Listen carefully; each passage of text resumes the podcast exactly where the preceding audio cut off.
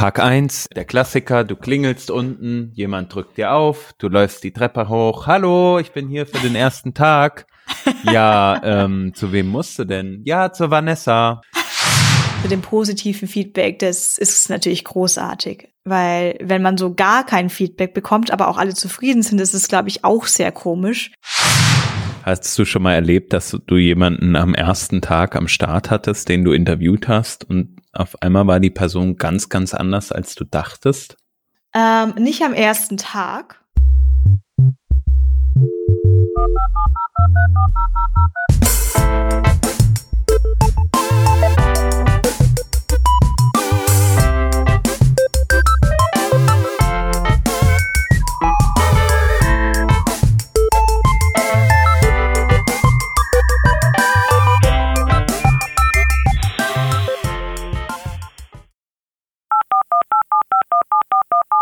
Diese Revision von Working Draft wird euch präsentiert von Mitwald, Next Level Hosting für deine Projekte.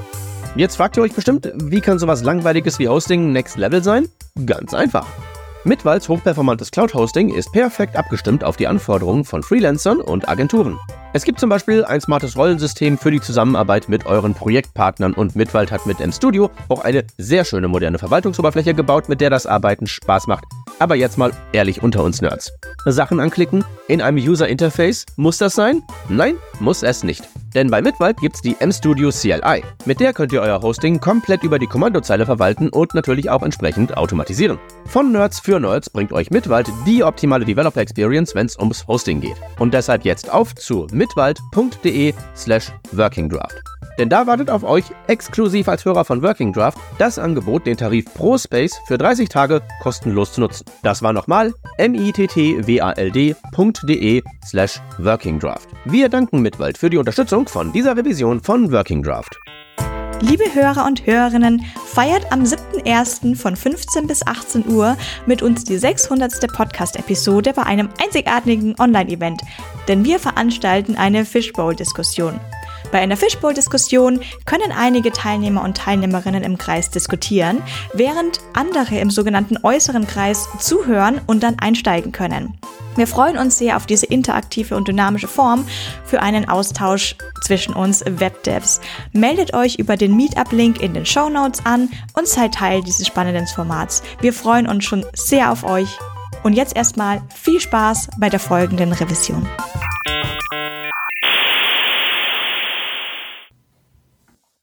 Hallo und herzlich willkommen beim Working Draft Podcast. Wir sind heute zu zweit. Mit mir dabei habe ich den Hans. Ja, hallo.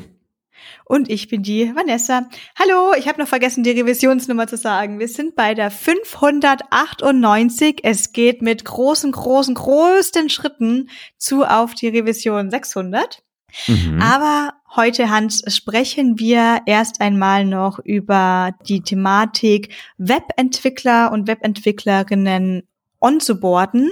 Das machen wir als so eine kleine Weiterführung der Revision 593, die wir vor ein paar Wochen herausgebracht haben. Da haben wir schon mal darüber gesprochen, wie wir eigentlich dabei vorgehen können, wenn man heutzutage Webentwickler, Webentwicklerinnen einstellen möchte. So, nachdem wir darüber gesprochen hatten und äh, stellen wir uns jetzt vor, dass wir ganz glücklich äh, neue Personen eingestellt haben, die vielleicht jetzt in ein paar Monaten zu uns kommen. Spannend. Genau. Und jetzt ist die Frage, was wäre denn dein Lieblingsschritt, der passieren sollte, bevor eine neue Aha. Person überhaupt zu der Firma kommt? bevor ja. die neue Person einen neuen, den, den ersten Tag hat. Genau, also eigentlich ist ja so genau, wie du gesagt hast, wir führen gerade weiter. Wir haben so das letzte Interview mit denen gehabt. Die haben unterschrieben, mega gut. Mhm. Vertrag ist unterschrieben und per Post verschickt. Wir sollten wahrscheinlich irgendwann nochmal eine Revision machen zur Vertragsverhandlungen. Wie führe ich eigentlich gute Vertragsverhandlungen? Oh, das klingt ja auch mega spannend. Aber um da mal auf, drauf einzugehen, sagen wir mal, der Vertrag wäre unterschrieben, was passiert als nächstes? Und ähm, das ist halt so eine Phase, ne? Manchmal dauert es ja dann drei Monate oder vielleicht auch noch länger, bis die Leute dann kommen. Was macht man in der Zeit? Und was ich zum Beispiel persönlich ganz cool finde, ist, wenn es zum Beispiel jetzt Manager gibt oder so oder die Leute, die einen einstellen, wenn man mit denen schon mal irgendwie in Kontakt tritt, ne, wenn man da äh, die Möglichkeit hat, als Kandidat halt vielleicht nochmal ein paar Zusatzfragen loszuwerden oder so. Je näher das Datum des eigentlichen Einstiegs rückt, äh, desto wichtiger ist es, glaube ich, da in Kontakt zu halten. Ich als Manager versuche die Leute auf jeden Fall immer frühzeitig auf LinkedIn zu adden ähm, und da einmal zu schreiben, hey, cool, dass du am Start bist. Und mhm. äh, wir freuen uns, dass du da bist. Das ist mir immer wichtig, dass die Leute halt wissen, okay, ähm, da ist halt eine gewisse Attention auf dem Thema. Also die Leute beschäftigen sich in der Firma wohl damit, dass da jemand Neues kommt, um dann halt nicht komplett unvorbereitet reinzugehen. Ja, das ist so die Kommunikations, äh, der Kommunikationsaspekt. Und ähm, wie ich schon gesagt habe, je näher man dann wirklich an die an das Zieldatum rankommt, ich glaube, desto wichtiger wird's halt da auch die Kommunikation halt immer frequenter zu halten, also öfter mal Bescheid zu geben, hey, bei uns läuft alles, jetzt bestellen wir übrigens deine Hardware. Das ist dann vielleicht so die Aufgabe auf der anderen Seite, die man mal langsam übernehmen sollte.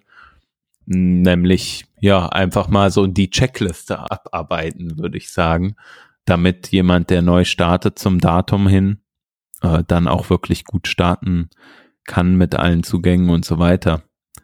Wie läuft das bei euch?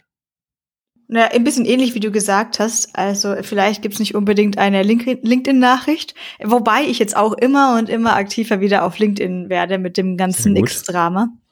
Ja, das, ja. Ähm, ich wollte jetzt tatsächlich auch bei so Konferenzfolien, habe ich jetzt mir jetzt aufgefallen, ich war erst gerade wieder bei einer und habe ich ja gesagt, ja, das ist meine Social Network, da ist mir aufgefallen, das steht LinkedIn gar nicht dabei, aber ich muss jetzt LinkedIn da hinzufügen, weil ist jetzt, das ist jetzt wieder der neue, coole Tool da draußen. Ähm, aber wahrscheinlich, ich schreibe auch immer noch mal so eine ähm, E-Mail hinterher, weil ich natürlich jetzt im Endeffekt dann nicht den Vertrag unterschreibe und rausschicke. Aber die Person kann ja dann vermutlich davon ausgehen, dass ich auch ein Ja gegeben habe und dann schreibe ich auch nochmal gerne noch mal persönlich, weil es ja sonst auch immer schon sehr aufregend ist in diesem Interviewprozess und dann finde ich das auch mal ganz diese persönliche Note zu geben, die du geschrieben hast. Und ganz genau, wie du sagtest, ähm, auch bei uns gibt es eine Checkliste. Bei dieser Checkliste, die haben wir, also ich muss jetzt noch dazu sagen, das ist, das, das gilt jetzt wirklich nicht als Werbung für das eigene Produkt, bitte nicht dafür jetzt ähm, so wahrnehmen, aber wir haben natürlich eine Plattform, die eins der, beziehungsweise das erste richtig große Feature war ja bei uns Onboarding.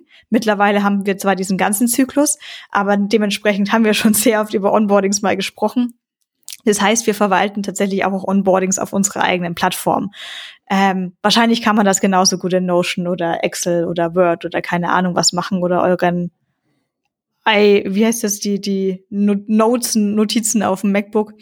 Mhm. Im Endeffekt haben wir dabei auch dann eine Checkliste und bei uns mit unserem Tool, da geht es ein bisschen noch advancederer, dass wir diese Journeys erstellen können, die Schritte an verschiedene Leute rausschickt per Slack oder E-Mail. Das heißt, ähm, dass wir automatisiert dann Nachrichten bekommen, wie so, hey, äh, Laptop bestellen oder schauen, ob ein Laptop zur Verfügung steht. Ähm, und dann ist ähm, für uns noch wichtig, wir haben ja ein Büro in München drin und ähm, das ist ein Shared Office Space und den gibt's mehrere Male in München und deswegen musste immer, weil wir äh, stellen wir immer klar, so zu welchen von diesen Open Offices soll man denn jetzt eigentlich, weil es ist natürlich doof, wenn man dann äh, die, diesen Office-Namen eingibt bei Google und zum falschen läuft und dann morgens mhm. da ankommt. Das wäre ja wahrscheinlich ein sehr schlechtes Erlebnis für den ersten Tag. Und mhm. witzigerweise ist auch das was, was wir schon oft gehört haben, was auch bei richtig großen Firmen passiert, dass zwar vielleicht die Personen eine Adresse haben, Jetzt ist es aber so bei einer Adresse, das ist ja jetzt nicht unbedingt so eine kleine Wohnung mit so einer Haustür und so einem Schildchen, Namensschildchen oder von mir aus ein Hotel mit der großen Rezeption. Aber gerade so ein bisschen größere Firmengebäude, die können da schon gerade in so deutschen Städten so komische Eingänge manchmal haben. Mhm. Und da habe ich schon wirklich lustigste Geschichten darüber gehört, dass Leute verzweifelt versucht haben, irgendwo reinzukommen und dann hat man zwar zumindest in Deutschland sehr wenig, ein bisschen mobile Daten zur Verfügung und dann nochmal bei den E-Mails rumzukramen, ob man irgendwie noch einen Kontakt findet, aber vielleicht hat man auch gar nicht jetzt unbedingt die Handynummer oder Telefonnummer von den Leuten parat, sondern halt auch nur die E-Mail-Adresse, die jetzt vielleicht die Personen von damals nicht unbedingt sofort checken werden. Dass da dann die Leute tatsächlich einfach versuchen, so die Telefonnummern zu ergoogeln. Ich versuche hier anzufangen, wo ist denn die Haustür? genau. Das heißt, das ist tatsächlich ein wichtiger Punkt bei uns. Äh, wo ist die Haustür? Mhm. Ähm, sind die Geräte bestellt und verfügbar? Und dann ist es natürlich jetzt sehr speziell, was die Leute brauchen könnten. Ob das Zugänge sind zu Kommunikationstools oder ob es schon klar sein muss, auf welche Projekte die Personen kommen müssen, ob es sogar eine Art Onboarding-Tickets gibt. Ähm, das kommt jetzt natürlich dann auf die Firma drauf an. Ich möchte mal ganz kurz darauf eingehen, weil du sagst, man muss ja wissen, wo die, wo die Haustür ist. Ähm, heißt das, wenn ich das richtig verstehe, ihr habt eigentlich eure Onboardings, also wenn jemand neu anfängt, dann immer so gestaltet, dass die am ersten Tag dann auch im Office vor Ort sind und sich da jemand persönlich trifft? Nein, das ist bei uns gar nicht unbedingt der Fall. Wir können die Onboardings auch remote machen. Also wir haben ja gerade die, die, größten Hiring-Phasen hatten wir wegen Corona und während mhm. so Ausgangssperren. Und da haben wir das natürlich auch sehr ernst genommen, dass auch, ich meine, ich glaube ja tatsächlich, dass es für Büros gab es ja nie wirklich den Lockdown in, in Deutschland. Aber wieso sollten wir von Leuten verlangen, irgendwie in öffentliche Verkehrsmittel zu steigen, nur um sich mhm. dann zu treffen? Da haben natürlich ganz andere Leute ganz andere Meinungen, aber bei uns war das nicht der Fall, dass man vor Ort sein muss. Aber wie gesagt, wir sind ein Onboarding-Tool und haben natürlich da unsere User Research gemacht und haben da sehr viele Sachen gehört. Und das war immer so eins der witzigsten Sachen, dass die Leute die Haustür da nicht gefunden hatten. Mhm neben diesem Problem mit der Haustür, was äh, gab es noch irgendwelche Probleme, die ihr festgestellt habt, während ähm, ja ihr die Leute oder wenn ihr die Leute halt remote onboardet, gibt es da irgendwelche Probleme, die euch aufgefallen sind oder läuft das eigentlich genauso gut ab, wie wenn man sich direkt trifft? Wir sind ja jetzt wir sind bei uns ja wirklich wenige Leute und ich hatte jetzt nicht das Gefühl, dass es, also was ist wirklich wenige Leute. Für uns war es äh, recht einfach noch, dass man halt trotzdem, die, dass man diese Kaffeerunde macht. Weißt du, was ich meine? Dass man mal reinkommt mhm. und jeden mal trifft. Ähm, das habe ich bei den Frontendlern, habe ich das quasi dann übernommen. Das macht quasi so jedes Gewerk dann für sich selber aus, wie man das handhabt. Und ähm, wir können es, ja, wie gesagt, wir haben halt unser Onboarding-Tool selber. Wir können solche Sachen automatisieren. Die erstellen dann automatisch irgendwelche Kalendereinträge mit ähm, Videokonferenz-Tools für One-on-Ones mit bestimmten Personen. Und was ich super gerne mache im bei uns im Team selber dann, das Team kann jetzt sein, das ganze Frontend-Team oder vielleicht das Projektteam, ist Stunde, zwei Stunden am Abend so eine, so eine Icebreaker-Session. Und wie gesagt, es funktioniert vielleicht eher schlechter, wenn man ununterbrochen Leute onboardet, weil sonst müssen, muss das andere Team die ganze Zeit mit sich selber Icebreaker-Questions spielen. Aber wenn man das von Zeit zu Zeit macht, dann finde ich das ganz super. Das ist natürlich dann schon quasi im Onboarding-Prozess und dann nicht mehr im Preboarding-Prozess solche Sessions zu haben. Und ich hab da, ich habe da so eine Liste an ganz harmlosen Icebreaker-Questions, so im Sinne von lieber Buch und lieber Film und dann kommt das Gespräch oft ins mhm. Laufen. Ich finde es total witzig, wie unterschiedlich dann doch Developer sein können, weil ich selber immer denke, dass ähm, das doch dann immer so, ich hatte so Fragen drin wie Teamsport oder Einzelsport und ich hatte jetzt damit gerechnet, dass jetzt neun von zehn Developer sagen werden, ja, na klar, Einzelsport. Ich wurde sehr überrascht, alle wollten Teamsport, nur ich wollte Einzelsport. Mhm. Ja, aber da sollte man, also meiner Meinung nach sollte man sich da schon auf jeden Fall Zeit nehmen dafür. Und Icebreaker sind natürlich auch wirklich nur fürs Eisbrechen gedacht. Eine, ein Meeting, was ich für sehr wertvoll halte, sind, ist es darüber, über Werte zu reden. Es gibt mhm. da so ein paar online Aufstellungen und Listen von verschiedenen Werten, die es geben könnte. Korrektheit, ähm, Pünktlichkeit etc. Da hat man wirklich eine große Liste und da kann man die Leute mal ganze fünf oder vielleicht sogar zehn Minuten einfach draufschauen lassen, damit sie sich entscheiden können, wie, wie wichtig sind welche Werte für euch. Weil auch dann versteht man vielleicht auch spätere Arbeitsweisen schon ziemlich gut. Ich bin zum Beispiel immer so die ganz korrekte Typin und so weiter und deswegen brauche ich auch Sachen normalerweise eher vollständiger liefere dann Sachen auch vollständig ab, wie wenn ich einen Code Review aufmache, dann steht da immer alles schön erklärt drin. Mhm. Ja, also äh, genau, also wir müssen wahrscheinlich jetzt gleich auch mal durchgehen, was sind eigentlich so diese Onboarding-Szenarien, die man halt so durcharbeiten muss. Ne? Du hast jetzt schon ein bisschen ausgeführt zu Icebreaker und solche Themen. Ich glaube, davor gibt's halt noch dieses ganze ähm, was du ja eben auch gesagt hast, ne, so Zugänge und hier was mhm. links und rechts. Eine Sache, die ich zum Beispiel noch erwähnen wollte, jetzt auch zu diesem, ähm, ist man an, also ist man vor Ort oder nicht vor Ort, ist halt so, sind so einfache Sachen wie Hardware oder wenn VPN nicht geht, ja. Also bei uns zum Beispiel ist so, wir haben auch eine Zeit lang Hardware verschickt, aber im Idealfall gehst du einfach an die, bei uns heißt es Tech Bar und hast da einen Termin am ersten Tag und kannst dich dann da auch einloggen und kannst gucken, dass alles funktioniert, weil das sind halt irgendwie alles gemanagte Devices. Ja, und du ja. hast halt nicht, du, du kannst halt nicht einfach so auf alles zugreifen und dir ja. installieren, was du willst und dann geht dann doch nicht dein Admin Zeug und du musst aber dahin, damit jemand das dann irgendwie bestätigen kann, dass du halt Admin bist. Mittlerweile ist es zum Glück nicht mehr so. Jetzt haben sie das so ein bisschen äh, anders geregelt und können das auch remote aufspielen. Aber das war halt eine Zeit lang auch nicht der Fall. Ähm, und so sind es dann so Kleinigkeiten, ne? Oder du musst mhm. dein, keine Ahnung, dein Smartphone ist nicht registriert in der, äh, in der Datenbank ja. ähm, von denen oder so. Das sind halt so diese kleinen Sachen, wo, was ich total cool finde, wenn man dann vor Ort ist und sich halt auch wirklich trifft. Aber auf der anderen Seite ist das halt auch total umständlich. Ne? Also für mich zum Beispiel, wenn ich jetzt nach, nach München fahren wollen würde, nach, von Köln aus, um jemanden onzuboarden. Ich mache das natürlich gerne. Äh, jetzt sind es bei mir auch nicht so viele Leute, die ich immer direkt hire, wo ich das dann machen würde.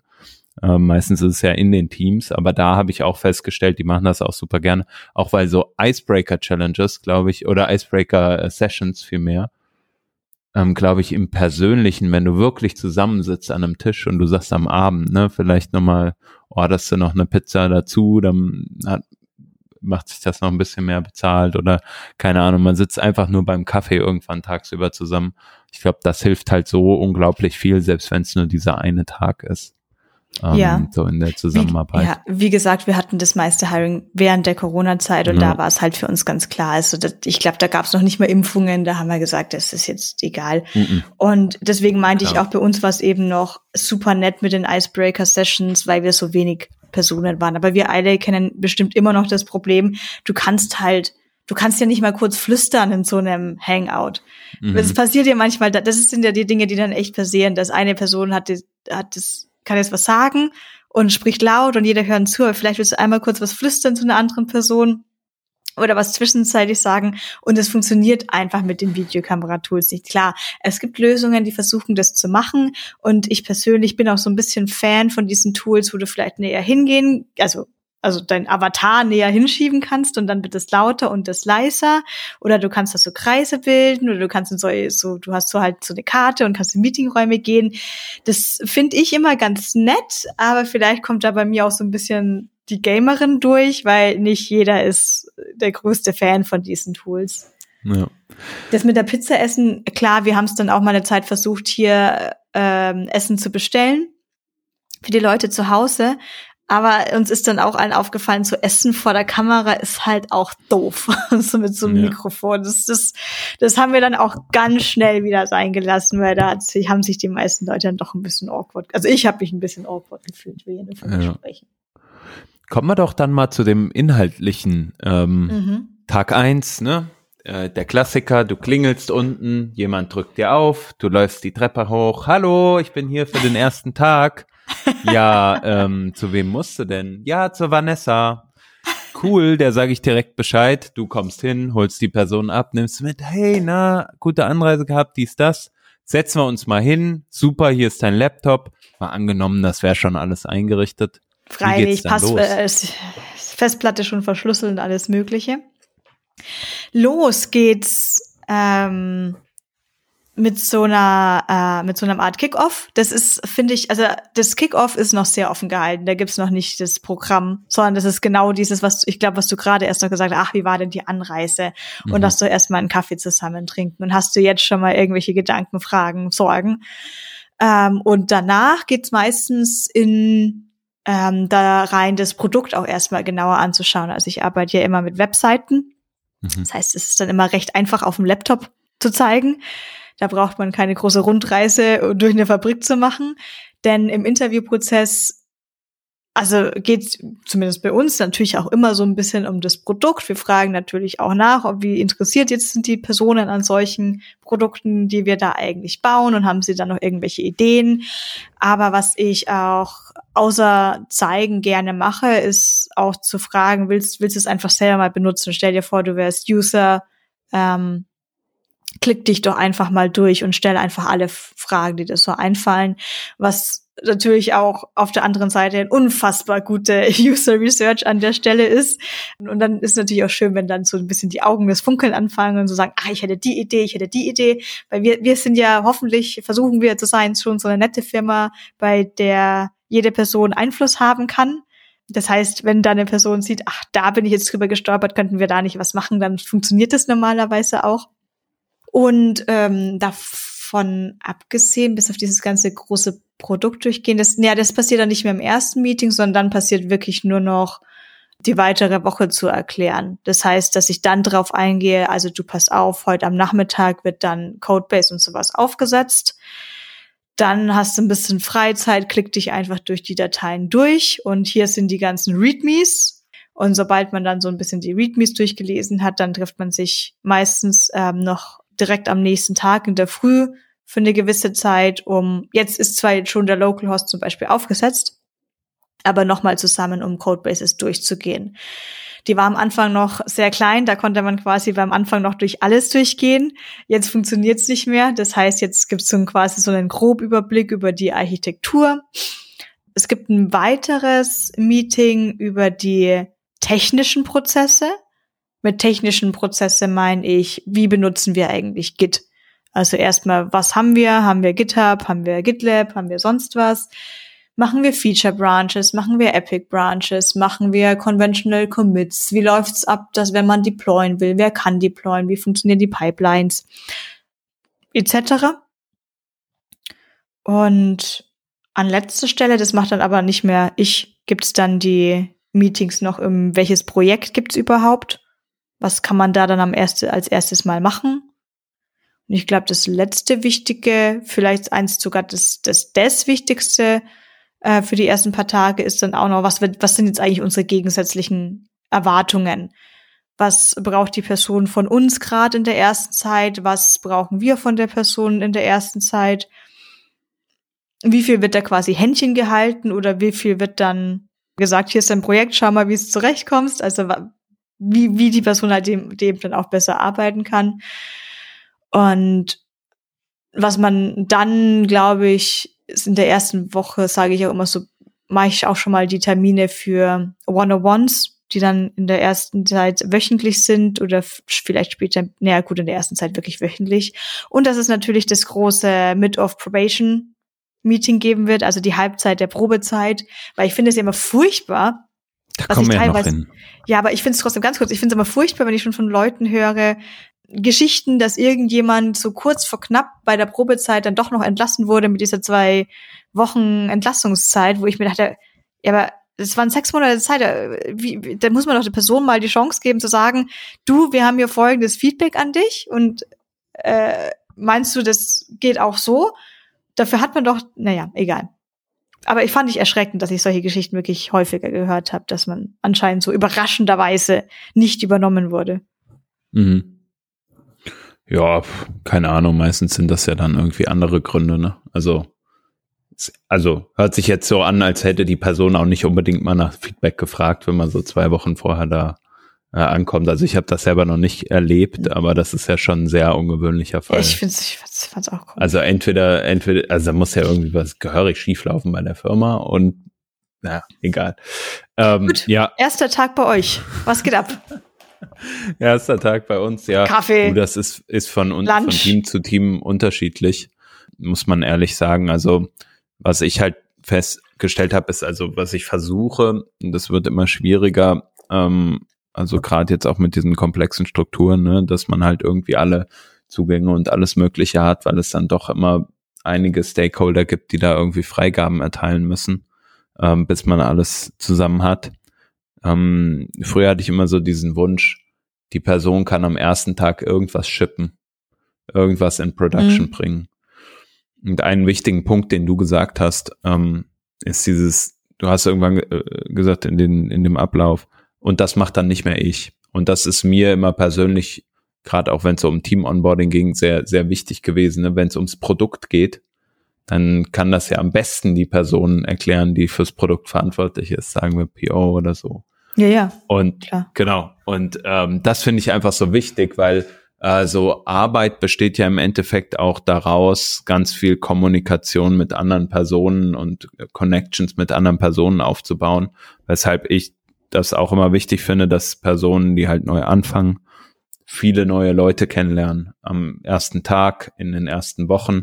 Du hast eben schon gesagt, ne, ihr habt da so One-on-Ones, die automatisiert aufgesetzt werden, äh, Coffee Talks zwischen den Mitarbeiterinnen mhm. und Mitarbeitern und den den Neuankömmlingen, das finde ich halt super cool, ähm, weil ich glaube, das ist halt ganz wichtig, diese Relationships aufzubauen, gerade wenn du in ein neues Team, in eine neue Organisation kommst, dass du halt als Mitarbeiterinnen und Mitarbeiter halt möglichst viele Leute kennenlernst, mit denen du Kontakte knüpfen kannst, die später dir auch bei irgendwas helfen. Gerade wenn, sagen wir mal, bei uns gibt's ja eine gewisse Größe. Wir hatten mal eine Zeit lang, da haben wir halt so eine Virtual Coffee Round gehabt, wo halt so ein System halt alle zwei Wochen dir jemand neuen zugelost hat den du dann halt einfach mal kennengelernt hast, auch wenn du schon im Unternehmen warst. Und ähm, das fand ich halt super hilfreich, um ein bisschen zu verstehen, auch was passiert links und rechts äh, in der Firma. Und das sind halt auch so inhaltlich Themen, die ich halt super wichtig finde. Also bei uns jetzt Pro7 Sat 1 ist ja etwas größere äh, Company, wo man auf jeden Fall halt auch andere Bereiche hat, die halt komplett fachfremd von dem digitalen Bereich sind, den wir halt haben da einfach mal einen grundsätzlichen Überblick zu bekommen, wie die Firma so tickt. Ne? Ähm, solche Themen waren halt auch auf jeden Fall immer Bestandteil der ersten Woche. Jetzt ist es kürzlich so gewesen, ich habe ähm, ein paar neue ähm, Teamleads sozusagen, die halt äh, jetzt mit denen ich dann direkt zusammenarbeite, bekommen. Und gerade da war halt für mich wichtig diese Erwartungshaltung, die du auch angesprochen hast, Vanessa die halt sehr, sehr früh zu klären, halt zu sagen, okay, zum einen, was ist denn eure Erwartungshaltung jetzt an mich als Leader? Und auf der anderen Seite, was ist aber auch meine Erwartungshaltung an den Mitarbeiter, die Mitarbeiterin, ja auch jetzt einen neuen sozusagen Counterpart irgendwie haben, mit dem sie kommunizieren hauptsächlich. Und das ist mir halt sehr, sehr wichtig, da sehr klare Erwartungen zu haben. Was ich mittlerweile habe, ist da klar so eine Art also Framework, wie ich das halt mache, ne, Präsentationen, die ready sind und so, die man dann halt runterspulen kann, den Leuten geben kann und dann können die sich da auch im Nachgang nochmal einlesen in die Theorie oder so. Hm, und das finde ich halt persönlich ganz, ganz wichtig. Du hast vorhin dieses angesprochen mit dem Thema, ähm, welche Values sind denn eigentlich das, äh, woran wir uns orientieren wollen, ne? wahrscheinlich noch darüber hinaus, welche Arbeitsweisen, also Ways of Working haben wir denn eigentlich, wenn du sagst sowas wie, ähm, ja, Pünktlichkeit ist mir wichtig oder sowas. Wie, wie bekommt ihr das hin, dass halt die Leute verstehen, wie ihr als Team sozusagen untereinander tickt? Also genau dieses Ways of Working, ne? Wie, wie kriegt man das an die Leute schnellstmöglichst herangetragen? Was habt ihr da für Methoden? Ich finde, jetzt sind jetzt eigentlich zwei super spannende Sachen. Du hast auch gerade gesagt, ähm, dass man alle Leute kennenlernt, weil ich glaube auch, es ist erstmal extrem wichtig. Diese, es gibt ja die zwei Kategorien von Menschen dann in einer Firma. Die einen, mit denen man die ganze Zeit quasi was zu tun hat und die anderen, denen man so gut eigentlich kaum sieht, gerade vor allem, wenn man remote arbeitet, so vielleicht mal im All-Hands-Meeting. Und ich finde, beide Gruppen auch am Anfang kennenzulernen, beides wichtig. Denn die, die ich sonst nicht sehe, ähm, sehe ich ja vielleicht, da komme ich vielleicht nie mit denen in Gespräch, während die, mit denen ich täglich arbeite, vielleicht schon mal bei so einem Daily erstmal so ein bisschen Smalltalk mache.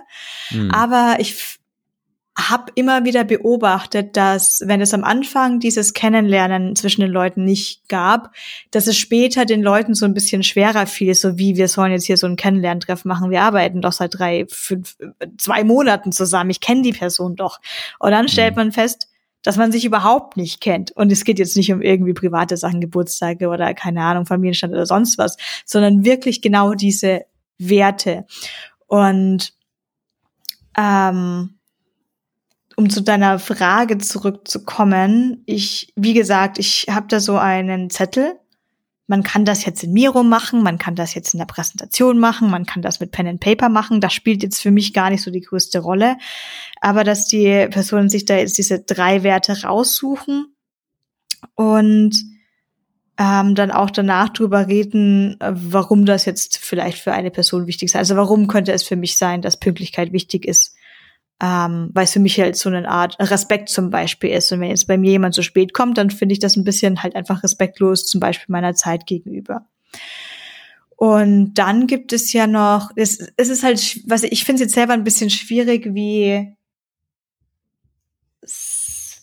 äh, ja, wie cringe, ich glaube, das ist das beste Wort, wie cringe diese Fragen sein dürfen. Ähm, da ich natürlich auch weiß, dass das nicht jede Person mag. Und ich mhm. bin da auch immer so ein bisschen zwiegespalten drüber. Und ich möchte auch nicht, dass die Fragen jetzt super tief gehen oder sowas, weil da gibt's ja auch, es gibt ja auch so Fragen im Sinne von, hey, was ist dein größter Tick? Und es gibt mhm. da Leute, die haben dann was Witziges darüber zu sagen. Mhm. Ich habe nichts Wichtiges darüber zu sagen. Doch, ich habe jetzt eine Antwort, die kann ich dann immer sagen. Aber ähm, das gibt mir fast schon, das, das könnte ein bisschen zu, zu viel spontan sein. Mhm.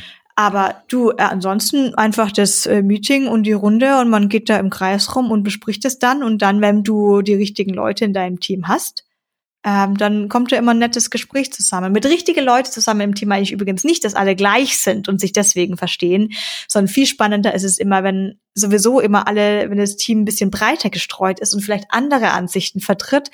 Und dann finde ich es immer total nett, wenn dann so diese Situation entsteht, dass zwei komplett unterschiedliche Ansichten sich dann gegenseitig erklären können, warum man jetzt andere Ansichten über ein Thema hat. Mhm. Zum Beispiel, ja, aber ich bin zu spät gekommen, weil ich musste hier noch was total Wichtiges klären und da konnten wir dann total schnell bei dem anderen Projekt weiterkommen. Zu der Gegenseite mal der guten deutschen Pünktlichkeit. Hast du schon mal erlebt, dass du jemanden am ersten Tag am Start hattest, den du interviewt hast und auf einmal war die Person ganz, ganz anders, als du dachtest? Puh, interessant. Ähm, nicht am ersten Tag, aber es war eher so, nicht ganz anders, sondern es war eher so, dass da Kleinigkeiten waren, die mir vielleicht so ein bisschen unterbewusst aufgefallen ist, die ich aber nicht ernst genommen habe, mir dann aber später so ganz stark aufgefallen sind, dass es diese Person zum Beispiel total wichtig sind. Und da hatte ich auch mit einer Person mal von uns ein längeres Gespräch drüber, ähm, inwiefern kann man sich halt jetzt für eine Firma anpassen, wenn man merkt, okay, das läuft jetzt so ein bisschen anders, als ich das machen würde, aber ähm, hat jetzt nicht so viel Einfluss auf mich und deswegen gehe ich da jetzt einfach mit. Oder gibt es eine Sache, die wirklich so gegen das, gegen den Glauben dieser Person quasi verstößt und dann hat man da immer so ein bisschen Reibungsfläche. So, ähm, boah, ich brauche, ich habe jetzt kein gut, ich habe jetzt leider kein gutes Beispiel.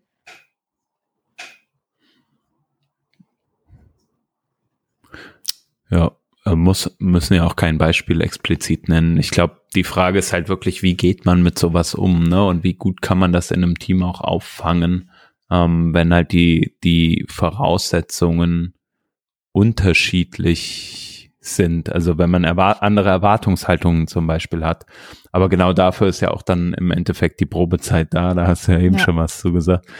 Wie ähm, macht ihr das denn mit ähm, so Check-ins? Also das so am Anfang werden Erwartungshaltungen gezeigt, aber wie oft gibt es dann quasi jetzt nicht einen Moment, ich komme gleich auf das Wort. Es gibt ja so One-on-Ones, da sagt man, okay, und heute sprechen wir über Performance. Mhm. Ähm, und es gibt ja so One-on-Ones wie, ach, hier ist heute einfach nur ist Dein Space zum Miteinander sprechen. Also wie oft habt ihr jetzt eher die für heute sprechen wir nach drei Monaten und machen wir mal so ein Performance-Review oder sowas ähnliches? Ja, also äh, genau, es ist auch ähnlich wie du sagtest, ne, so äh, Halbzeit zur Probezeit ähm, mhm. ist das eigentlich der Fall, dass man mal darüber spricht. Ähm, natürlich gibt's grundsätzlich die One-on-Ones, aber das ist halt jedem selbst überlassen, jedem Leader sozusagen, wie man das dann auch handhabt. Ähm, und genau, es gibt bei uns halt so einen halbjährlichen Performance-Review-Prozess und für Neuankömmlinge ist es halt wirklich das erste Mal nach den drei Monaten, der in der Probezeit zu sagen, okay, wo stehen wir denn? Also da gibt's dann auch einen offiziellen Prozess zu mhm. mit einem kleinen Dokument, was man dazu anfertigt und so. Ähm, und, und da halt auch klar drüber spricht. Ich bin aber persönlich jemand, ich spreche eigentlich Dinge ähm, direkt an. Also gerade bei Leuten, die halt neu sind, ja. ähm, bin ich immer sehr schnell vorne dabei zu sagen, hey, guck mal, das ist ja mega cool, dass du das so machst.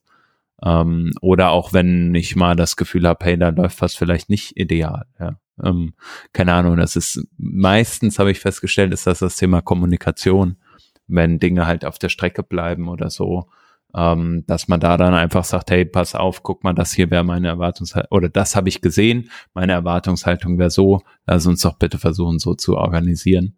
Ähm, und in den allermeisten Fällen, also ich habe das selten erlebt, dass Leute sagen, nö, finde ich total unangebracht, was du sagst, sondern eher, yo, stimmt. Ähm, ja, ich ja. versuche mal dran zu denken. Oder im Idealfall halt auch und weiß mich drauf hin, wenn ich es nochmal mache, dann kann ich schneller agieren oder so. Ja. Ja, aber kommt das, natürlich immer auf die Leute drauf an.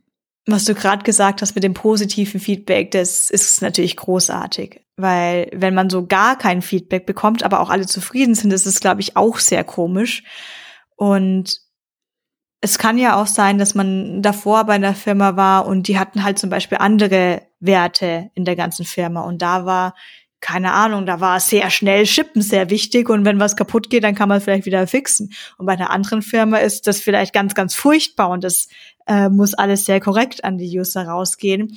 Und sowas kann man ja nicht lernen. Sowas kann man ja vorher nicht wissen. Da hilft es mhm. nichts, wenn man die besten Algorithmen der Welt schreiben kann. Ich muss erst lernen, was möchte die Firma von mir. Das heißt, es ist natürlich auch die Aufgabe von den Leadern dann, das auch weiterzugeben und nicht zu erwarten, dass Leute sowas einfach out of the box wissen könnten, was jetzt hier eben die wichtigen Werte sind. Und ich fand es auch gerade, also bei Seniors geht's jetzt vielleicht noch, aber gerade so eher bei Berufseinsteigern fand ich das schon immer ganz merkwürdig, wenn man dann sofort ins Daily geht und dann, ja, und jetzt sprich mal. Ich so, ja, aber wie, wie ist denn euer Daily-Prozess? Also ich weiß, wir sagen alles, wir machen ja alle in Anführungsstrichen Scrum, aber entschuldige, wir machen alle andere Dailies. Worüber reden wir heute hier? Schauen wir aus Sport, schauen wir nicht aus Sport? Haben wir Daily in Daily oder aber? Genau. Also ähm, ich finde es super schön und für, für mich ist auch immer wichtig, dass man die Leute darauf vorbereitet, auch wie diese Prozesse dann ablaufen und eben auch, wie kommuniziert wird. Glücklicherweise glaube ich, dass viele, viele Firmen immer auch sehr offen sind und sich fast immer mehr Fragen erhoffen von den Leuten als weniger. Das heißt auch äh, dieses typische, es gibt keine dummen Fragen, es gibt keine dummen Fragen, es gibt keine dummen Fragen, bitte frag, bitte frag, bitte frag, bitte frag. Bei uns kann es vielleicht äh, tatsächlich manchmal die Problematik aufkommen. Wie gesagt, wir sind nicht so viele Leute.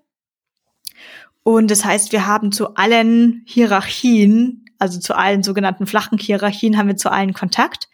Aber natürlich war es für mich auch manchmal komisch, wenn ich jetzt zu den Gründern gehe und das und das und das anbringe, weil man irgendwie ja doch so eine Art Hierarchie dabei hat. Und deswegen ermuntern wir da eben erst recht. So, ja, ist CEO, aber ist alles auf einer Augenhöhe und bitte besprech alle deine Sorgen ähm, mhm. mit den Personen. Ich glaube, das kommt ja dann ganz stark drauf an, auch wie das gelebt wird. Ne? Also auch wenn man halt sieht, so Role Models, die das dann halt praktizieren, ne? wenn man halt mhm. sieht, diese Leute sprechen halt auch mal und das sieht man leider dann im, im digitalen äh, oder in der Remote-Arbeit halt nicht ganz so aktiv, da muss man das ein bisschen anders fördern.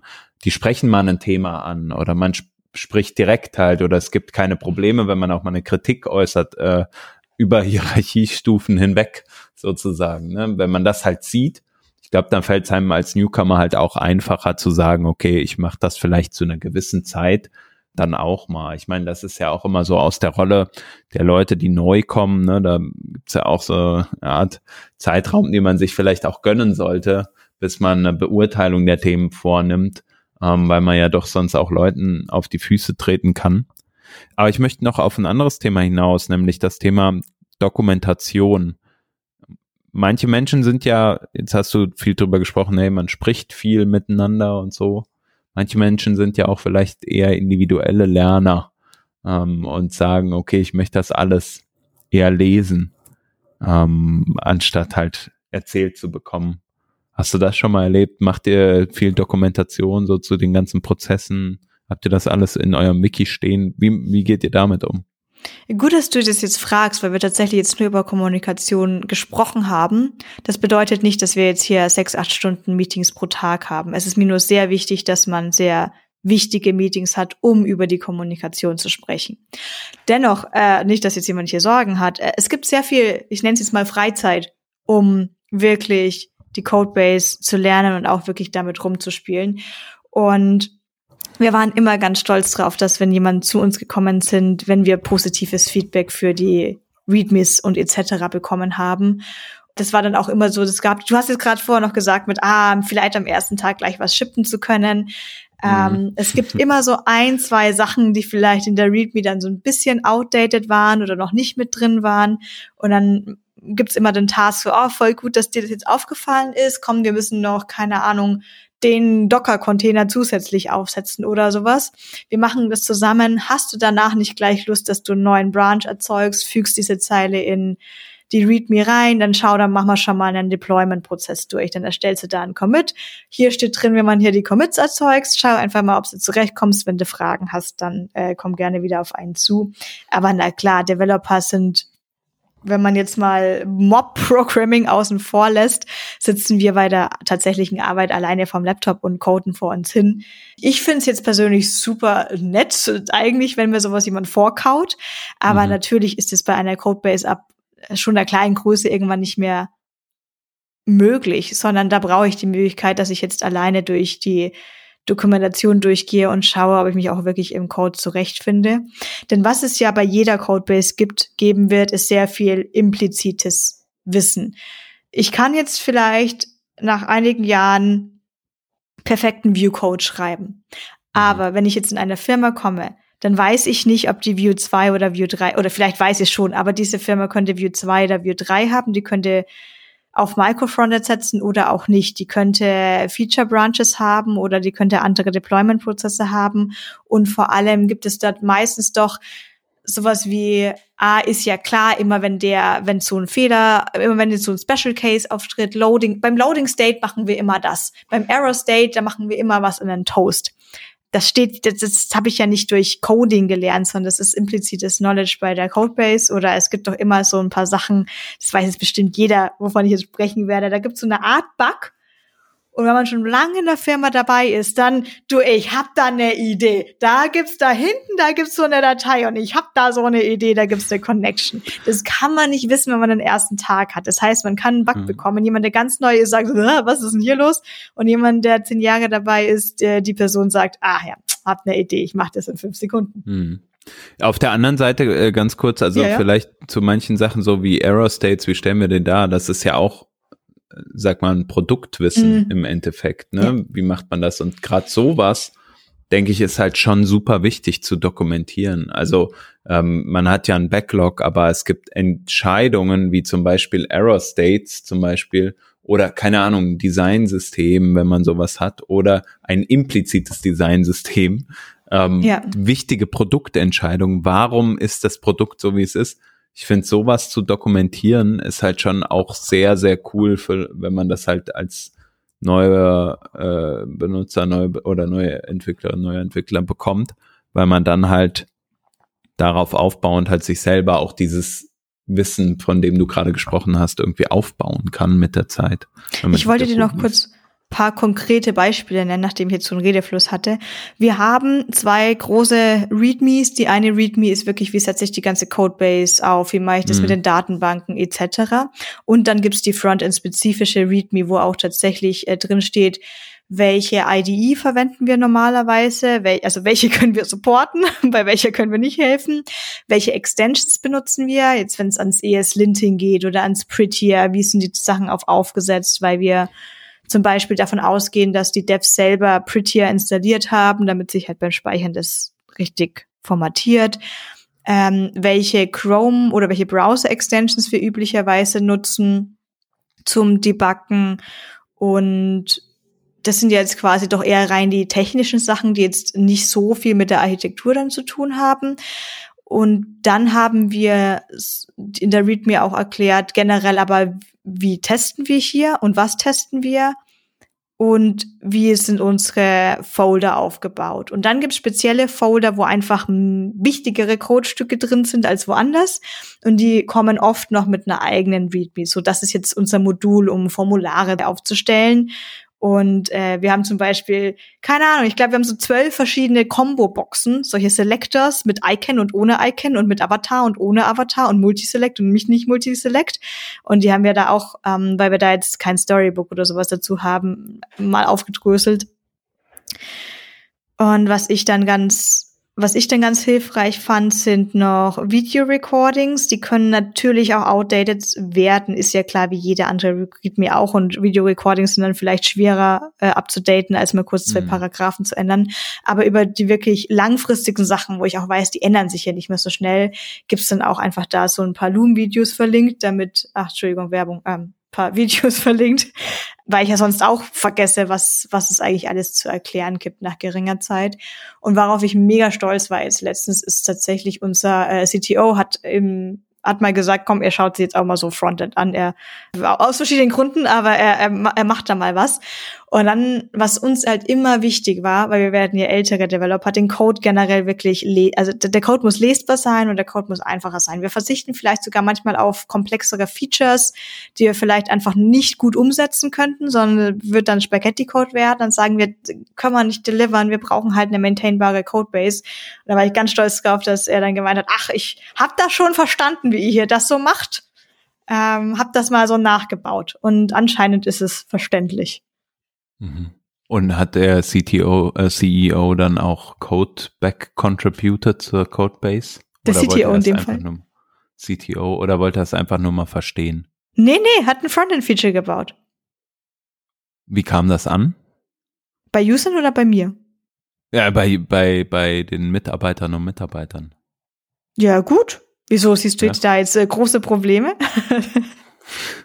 Ich äh, bin einfach gespannt, so wie das ankommt. Also keine Ahnung, wenn ich jetzt irgendwie anfange. Ach, meinst du, weil da jemand in unserem Code rumwurschtelt oder so? Hm, also ich gehe mal von mir aus, mhm. wenn ich jetzt anfangen würde in äh, im Web, sagen wir mal, im Web-Team mal einen Pull-Request aufzumachen und ähm, da irgendwelche Sachen drin reingeschrieben hätte, die ich gut fände und wo ich glaube, das könnte gut funktionieren, dann könnte das ein bisschen problematisch werden, weil auf einmal kommt da irgend so ein Manager, der jetzt meint, er wüsste, wie die Sachen zu laufen haben, hat aber keine Ahnung und jetzt soll ich als Mitarbeiterinnen und Mitarbeiter dem auch noch einen fairen Pull Request, äh, Review geben, wo die Person ja gar nicht weiß, wie wir Code schreiben, weil die das ja nicht tagtäglich macht, anders als die Mitarbeiterinnen und Mitarbeiter. Und das kann natürlich einen negativen Impact haben und die Leute haben Angst, okay, vielleicht, also was heißt Angst, aber kann halt dazu führen, dass sie halt irgendwie äh, denken so, ja, hm, ich gebe den lieber mal frei, bevor das irgendwie negativ auf mich zurückfällt oder so. Oder nee, kann ich den ja, jetzt? Ja, ich, ich äh, weiß natürlich. Weißt du, was ich meine? Ja, ja, ich weiß komplett, was du meinst. Und natürlich muss das in dem Team so funktionieren. Und genau das war der, der Punkt, den ich vorher angesprochen hatte mit, dann sprichst du halt plötzlich mal mit einem C-Level und musst da vielleicht äh, Kontra geben. Aber wir, wir kennen uns natürlich auch schon einen Ticken länger und das, wir fanden das alle gut und wir fanden das alle total nett und wir haben uns dann über das Feedback gefreut, dass man anscheinend mhm. schnell in diese Front- Codebase reinkam und da Reviews zu machen, ähm, war jetzt auch kein Problem. Wir fanden es auch, also ich fand es jetzt eher Vielleicht ist es auch logisch, ich weiß es nicht. Mir ist dann aufgefallen, dass so JavaScript und auch TypeScript hat soweit alles gepasst. Da musste ich eher anmerken, so nach dem Motto, wir machen das normalerweise ein bisschen anders. So wäre jetzt technisch schon korrekt, aber so ein bisschen Nitpicking, wir machen das anders. Ähm, HTML und CSS, da war dann eher so, äh, du, ich, äh, ich ändere mal. mhm. Okay, aber nochmal zurück zum Thema äh, so Onboarding. Ähm, jetzt ist der erste Tag rum, ne? Die haben die Dokumentation gesehen. Äh, ich wollte noch kurz sagen, ein Learning, was ich hatte in, der, in den vergangenen Jahren, ähm, wir haben jetzt zwar beide viel erzählt, was man ja alles so beibringen könnte, ist aber, dass man nicht zu viel macht. Vielleicht ist es auch logisch für die allermeisten, aber für mich war es so, nicht zu viel erklären an den ersten Tagen, weil die Leute können das nicht aufnehmen und die vergessen das. Und das hatte ich so häufig irgendwie als Feedback. Wir haben dann irgendwie sieben Sessions geplant über die ersten drei Tage. Und dann ähm, haben die Leute alles irgendwie äh, aufnehmen müssen und so und kam dann wieder so, wenn man gefragt hat, ja, und wie war jetzt so erste Woche Onboarding? Ja, war schon sau viel Infos, so, ich weiß auch gar nicht mehr, ob ich noch alles weiß. Also lieber Piano, lieber ein paar Sessions vielleicht hinten raus. Ist so mein Learning gewesen, auf jeden Fall. Ich wollte aber eigentlich sagen, nämlich wenn diese ersten Tage vorbei sind, kommt ja immer wieder viel auf. Und manchmal verfolgt man ja so ein Konzept, dass man eine Person hat, die so der Ansprechpartner, die Ansprechpartnerin ist. So Art Buddy slash Mentor, wie auch immer. Hast du mit sowas schon mal Erfahrungen gesammelt? Wie lief das? Ja, ich habe Erfahrungen gesammelt. Persönlich und auch, wie gesagt, viele Erzählungen, weil ja, wir haben halt auch das Buddy-Programm bei uns mit drin. Ich habe glücklicherweise sehr viel positive Sachen gehört, aber ich habe auch negative Sachen gehört. Und ich würde jetzt mal sagen, wir gehen jetzt einfach mal tough rein und reden mal über die negativen Sachen. Ich habe von, das war bei mir selber, glaube ich, mal so, dass die Firma ein Buddy-Programm hatte, aber man hat halt irgendwie vergessen, das zuzuweisen. Und dann steht man mhm. so da und will ja nicht jetzt jammern, so, ich dachte, hier gibt's Buddies und ich habe keinen Buddy. Und dann traut man sich da eben, dann habe ich mich halt nicht getraut, was zu sagen. Und dann kam irgendwann das Feedback, ja, warum hast du nichts gesagt? Ich so, weiß nicht, ich habe noch nie was von Buddies gehört. Ähm, und dann so, ah, dann ist die Person jetzt dein Buddy. Wo ich mir gedacht habe, okay, das ist jetzt hier aber auch, das wird jetzt nicht so ernst genommen. So, das klang so, weißt du, wie, für, wie es mhm. für mich klang? Das klang so nach, wir haben online bei so HR-Blogs oder People and Culture Blogs gelesen, dass man so Buddies haben sollte, klingt gut, aber wir glauben nicht dran, deswegen, äh, du bist jetzt mal Buddy. Mhm. Und dann finde ich schon auch, dass man mal kurz erklären könnte, was bedeutet denn jetzt Buddy-Dasein in dieser Firma? Weil ein Buddy wurde ja auch oft, wird ja auch oft gern genommen aus einem ganz anderen Gewerk, eben um diese Zwischenbeziehungen herzustellen und so eher so, ja, wenn du wissen willst, wie es die Kaffeemaschine zu benutzen gibt. Versteht man aber sehr schnell, wie man so eine Kaffeemaschine benutzt und so, äh, und jetzt hat Buddy noch mehr zu tun oder nicht? Das heißt, es war, es waren die Erwartungen oft nicht wirklich klar für den Buddy und für den Buddyisten, also für die, für die, für die, für den Gebudditen. Gebudditen, genau. Und dann finde ich das nämlich teilweise eher, äh, vielleicht hätten wir es dann doch gleich sein lassen können. Andere negative Beispiele sind natürlich, wenn die Buddy-Person so gar keine Lust darauf hat. Und das ist natürlich ein bisschen schwierig, weil ich meine, es kann, kann auch Leute geben, die haben keine Lust, Code-Reviews zu machen, aber dann sind sie vielleicht keine guten mhm. Mitarbeiter. Aber kannst du es genauso bewerten? Eine Person hat jetzt keine Lust drauf, auf Buddy zu sein. Kann man dafür jetzt dann schlechtes Feedback geben oder sagt man, ja gut, auch egal? Äh, muss man, muss man sich halt äh, in der Firma, da, da, ich will jetzt gar nicht meine Meinung da kundtun, aber das sollte man halt sich vielleicht dann drüber überlegen und nicht einfach nur Personen zum Buddy ernennen, die dann vielleicht mit ihrer Rolle nicht die mit der, die, die, die gar keine Lust drauf haben, weil dann hat nämlich die Person, der, der, die Gebatti der Person auch gar nichts davon. Mhm. Mentor generell sind ja da, sollten ja meistens sowieso dann die Seniors des Teams sein, sowieso die Lead-Person des Teams. Aber genau das Positive am Buddy-Programm, ja, wie ich gerade schon gesagt habe, es hilft dir dann halt wirklich auch in nicht den, äh, gerade auch in den Remote-Seiten, dass du jetzt nicht nur im Dev-Design vielleicht Produktteam so ein bisschen versinkst, sondern vielleicht auch wirklich ein Buddy im Sales, Customer Support, Marketing und sowas hast und da auch mit reinschnuppern darfst. Ich finde es, ich finde es immer super nett, auch wenn man so mal einen halben Tag jemand, klar, halben Tag, ich weiß, wer hat dafür schon Zeit. Ich finde es aber super spannend, immer mal einen halben Tag jemand anders zu beobachten, was die da eigentlich so machen. Also kann ich auch total empfehlen. Also bei uns gibt's das auch, kann man auch so mit in die Studios gehen oder sich den Live-Betrieb ähm, mhm. angucken. Und Rewe zum Beispiel, das weiß ich noch, da war, war das damals so, die haben, ähm, also da hatte ich mal für den Lieferdienst gearbeitet und für die Festangestellten haben die das so gemacht, dass du beim Lieferdienst einfach einen Tag mal mitfahren konntest und einfach so praktisch einen Praktikumstag gemacht hast und mit ausgeliefert hast, damit du mal siehst, was das machen ist, das die Leute da eigentlich oder Markttag gibt's da halt auch für die Leute, die halt eher im Markt mit marktspezifischen Sachen zusammenarbeiten. Dann bist du einen Tag im Markt und betreibst diesen Markt mit. Ich kann mir vorstellen, ähm, dass das es Leute gibt, die das trotzdem gar nicht mögen. Also falls jetzt jemand von den Hörern Hörerinnen bereit ist, auch dazu äh, uns Bescheid zu sagen. Mich würde es interessieren, weil ich glaube, ich habe schon manche gehört, die gesagt haben, boah, jetzt muss ich damit in die Produktion von der Firma gehen, das ist doch jetzt hm. doof, ich will doch einfach nur coden. Ja, ist auch ist fair. Auch, ich, ich, also ich glaube, zwingen sollte man niemanden dazu, sondern also manche Leute haben auch keinen Bock auf Security Workshop, obwohl es ganz klar deine Jobbeschreibung ist, aber so ist es halt. Kannst du auch nichts machen. Ähm, ich, äh, ich denke, was du gesagt hast, ist, ähm, die Seniors helfen dir, ähm, weiter voranzukommen. Und in dem Kontext kam mich noch, also, und, und können dir halt Sachen beibringen, sind ein bisschen mehr so wie so ein Mentor und so.